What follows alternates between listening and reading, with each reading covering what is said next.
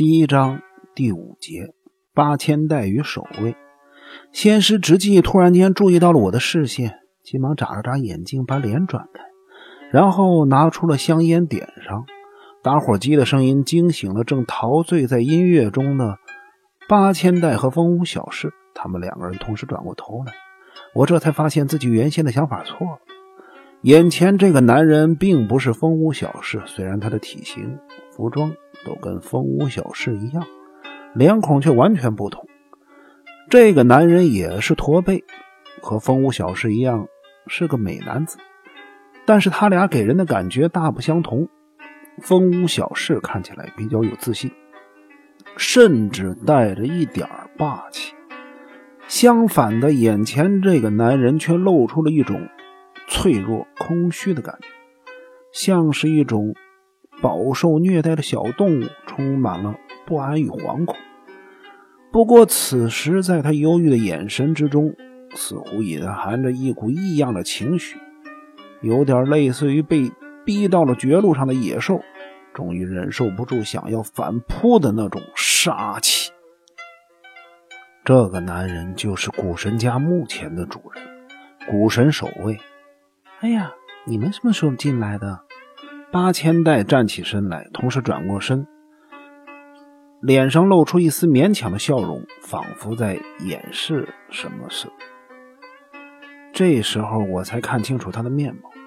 我原本认为他应该跟柳夫人长得很像，也是个气质优雅的千金小姐，但是现在却完全改观了。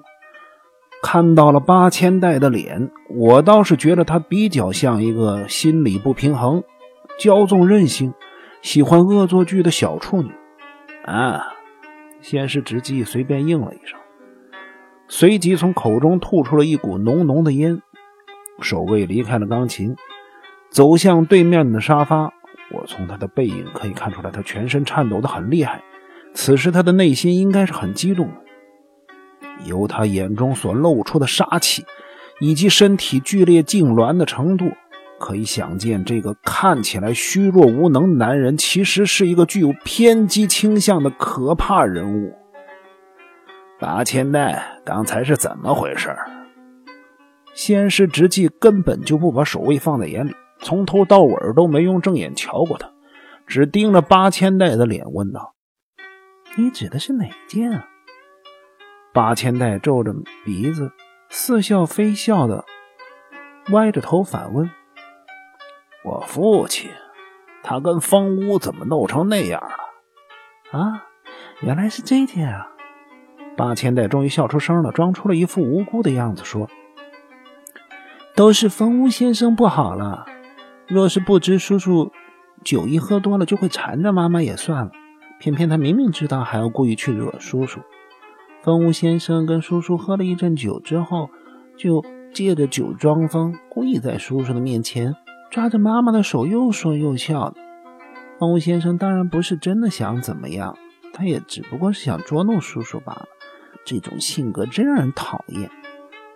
偏偏妈妈也是那种见一个爱一个的人，她本来就很喜欢跟年轻男子接触，所以就跟风先生两个人在叔叔面前打打闹闹。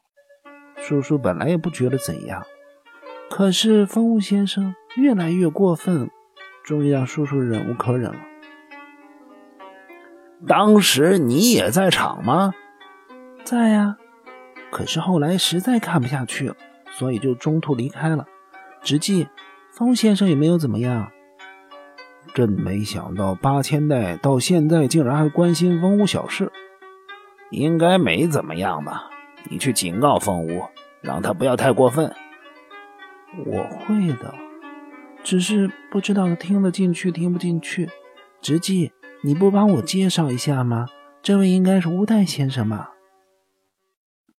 没错，我听你的话，把这三流侦探小说家带来了。乌代，这位是八千代，那位是他哥哥守卫。哼，不用我介绍，光看他的体型你就该知道了。先是直纪以尖锐的笑声结束了这段介绍。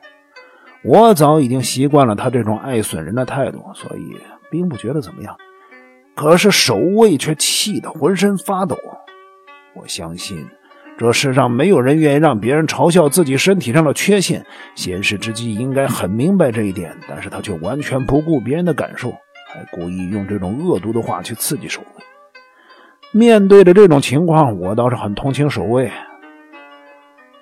可是怎么会发生这种事呢？我爸爸最近很少喝酒了，就算喝酒也很节制的。今天为什么啊？直姬，你忘了什么事儿啊？今天是我父亲的忌日啊！你难道没有发现妈妈今天穿的很特别？叔叔看了还有点不高兴呢。先师直纪只是皱了皱眉头，并没有说话。妈妈一年当中也就这么一天能对爸爸表示一点敬意，看看能不能减轻点过去的罪孽。只是这样而已，叔叔也不高兴。结果他就一个人喝起闷酒。后来又把风屋先生叫出来一起喝，就发生了刚才闹出的那句闹剧喽。哎，叔叔最近的醋劲儿可真大。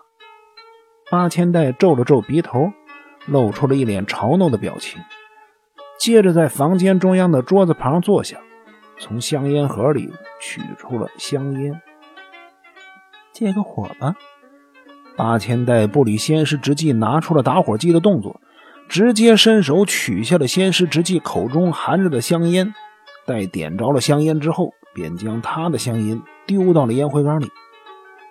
坦白的说，我妈妈也不对，明知道自己这么做，叔叔一定会生气，他还故意跟风先生那样，实在是很奇怪。妈妈最近跟叔叔之间有点不对劲。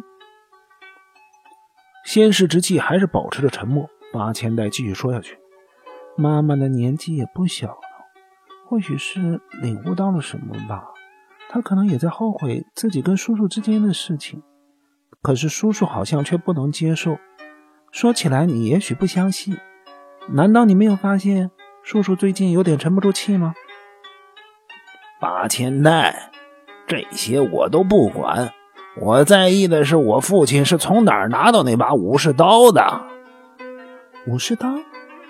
八千代，你难道忘了吗？我父亲发酒疯的时候最喜欢挥舞武士刀，那是很危险的。我记得我们不是把武士刀藏起来了吗？他从哪儿拿来的？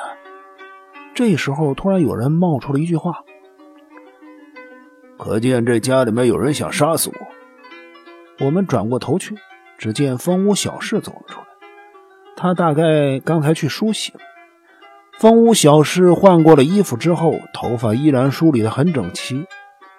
虽然是个驼背，仍不失为一个美男子。当我看到了他之后，忍不禁转头向守卫望了过去。只见守卫深锁着眉头坐在沙发上，眼睛茫然地直视着前方，似乎不愿意看这屋子里的任何一个。先师之际冷笑着反问：“冯吴先生，家里哪个人会这么做？你只是古神家的客人，跟我们又没有什么深仇大恨，为什么有人要杀你？我现在只是个客人，但是早晚会成为古神家中的一份子。八千代，你说是不是？”当风无小事刻意用一种很自然的口吻叫着八千代的名字的时候，我突然觉得好像有毛毛虫爬过了我的背景，不禁全身发麻，感觉很不舒服。八千代只是不以为然的皱了皱眉头，口里呼出了好几个烟圈。风先生，你为什么会有这种想法呢？这家里为什么会有人想要杀害你？